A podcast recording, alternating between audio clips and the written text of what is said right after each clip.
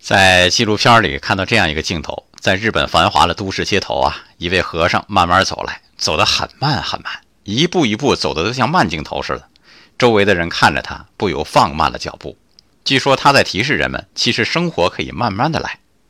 但是现代的人呢，已经习惯了，习惯了快快的赶路、赶活、赶场、赶时间。越是大城市，这节奏越快，越赶。哎，其实我们都在赶命啊！哈哈，我们常常说这是迫不得已。是的，人在整个生物场当中是很容易被裹挟的。现代化生产的特征之一就是人的物化，在流水线上只是一颗螺丝而已。其实我们可以，可以活出自己的节奏，活出自己的时间表。至少在夜里，此刻我们是安静而美好的。